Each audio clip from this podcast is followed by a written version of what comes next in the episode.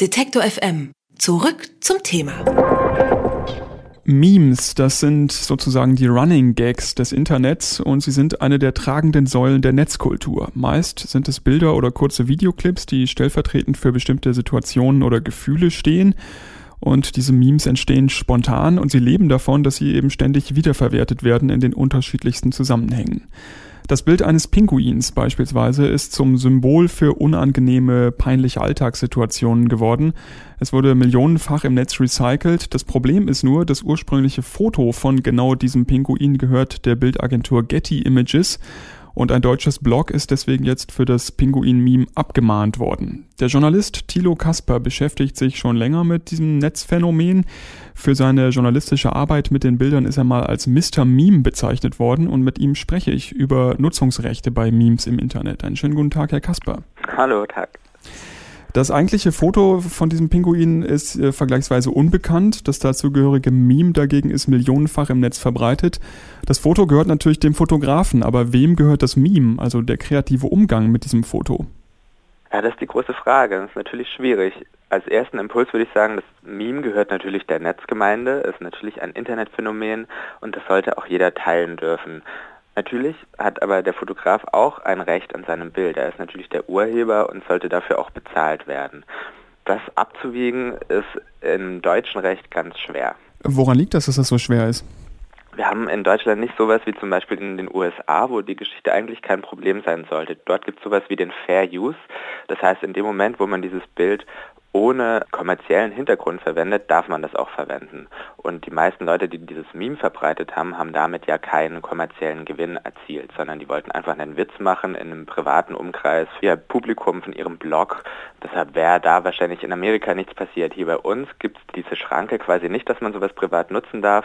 Und deshalb kann man das tatsächlich in Deutschland einfach nachverfolgen.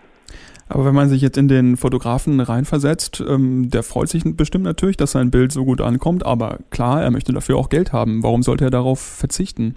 Ja, das ist eine Frage und deshalb denke ich, sollte das am besten einfach gesetzlich geregelt sein, dass der Vertrag, dass der Fotograf damit leben muss, dass wenn in dem Moment, wo es privat genutzt wird, so, ein, so eine Nutzung okay ist. Andere Fotografen hatten damit mehr Glück. Es gab zum Beispiel dieses Jahr schon dieses ganz berühmte Merkel-Meme, wo Angela Merkel die Arme vor Barack Obama ausbreitet und es ging um die ganze Welt.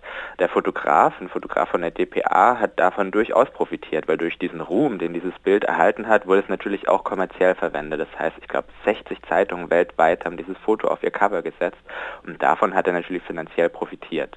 Ob das dem Pinguinfotografen auch so ging, ist natürlich die Frage. Man muss es immer abwägen, wie viel ist einem der Ruhm da wert oder will er lieber das finanziell ausweiten. Ich würde in diesem Fall aber behaupten, dass nicht der Fotograf von dem Pinguin finanziell profitieren will, sondern der Lizenzverwalter, in dem Fall glaube ich Getty Images. Wenn Sie sagen, in den USA gibt es so ein Fair Use Gesetz, wie weit ist die Debatte denn in Deutschland um so ein Gesetz? Also welche Chancen gibt es hierzulande, dass, dass wir auch mal sowas bekommen? Der Ruf danach wird immer lauter. Es gibt Kampagnen wie Right to Remix. Es gibt unsere ganz tolle Europaabgeordnete Julia Reda, die sich für den European Fair Use einsetzt. Gleichzeitig ist die Lobby der Urheber, die sowas nicht wollen, sehr stark und meine Hoffnung ist auch sehr gering, dass sowas kommt. Kurzfristig. Langfristig bin ich doch sehr hoffnungsvoll, weil ich glaube, dass unsere Generation, ich sag mal der unter 30-Jährigen, so natürlich mit Remix-Kultur aufwächst, dass wenn wir mal drankommen, Gesetze zu erlassen, da ganz klar eine Veränderung stattfinden wird. Also ich schätze, in 20 Jahren wird es es geben, in fünf Jahren vielleicht noch nicht. Im Fall dieses Pinguin-Memes gibt es jetzt einen anderen Workaround sozusagen, also eine lizenzfreie Alternative. Da ist dieses Foto gegen eine Comiczeichnung des Pinguins ersetzt worden. Der Sinn geht nicht verloren dadurch. Könnte man das nicht mit allen Memes so ähnlich machen?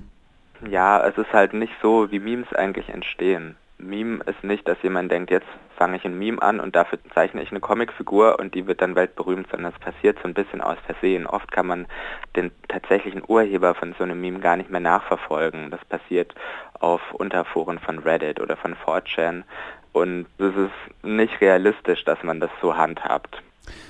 In einem anderen Bereich sind Remixe ja was völlig Normales, nämlich in der Musik. Auch Cover äh, kennt jeder, darf man natürlich machen.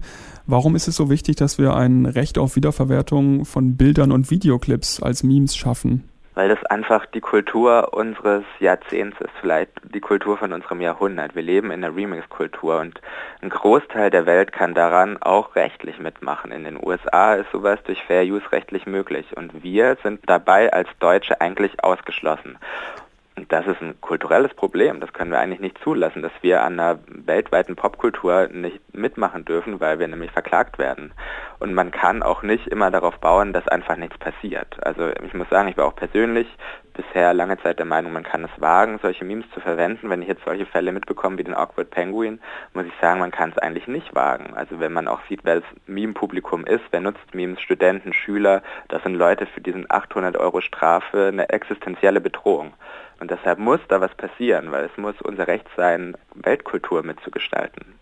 Dann würde ich gerne noch einmal über eine mögliche Lösung für dieses Problem sprechen. Fair Use haben Sie schon angesprochen. Ähm, welche anderen Alternativen gäbe es? Fair Use ist eine super Lösung für den privaten Gebrauch von Memes. In dem Moment, wo man das redaktionell verwenden will, haben wir da natürlich auch beim Fair Use ein Problem. Und da sehe ich die Verantwortung gar nicht mal unbedingt beim Gesetzgeber, sondern bei den Bildagenturen. Die müssen Lizenzen für einen Meme-Gebrauch rausgeben, dass man die auch bezahlen kann. Denn viele Redaktionen wären bereit dafür zu bezahlen, so ein Meme einzubauen. Aber im Moment gibt es diese Lizenz ein Bild verwenden, tausendfach teilen dürfen, millionenfach verändern dürfen einfach nicht. Die existiert in der Realität von diesen Lizenzgebern nicht.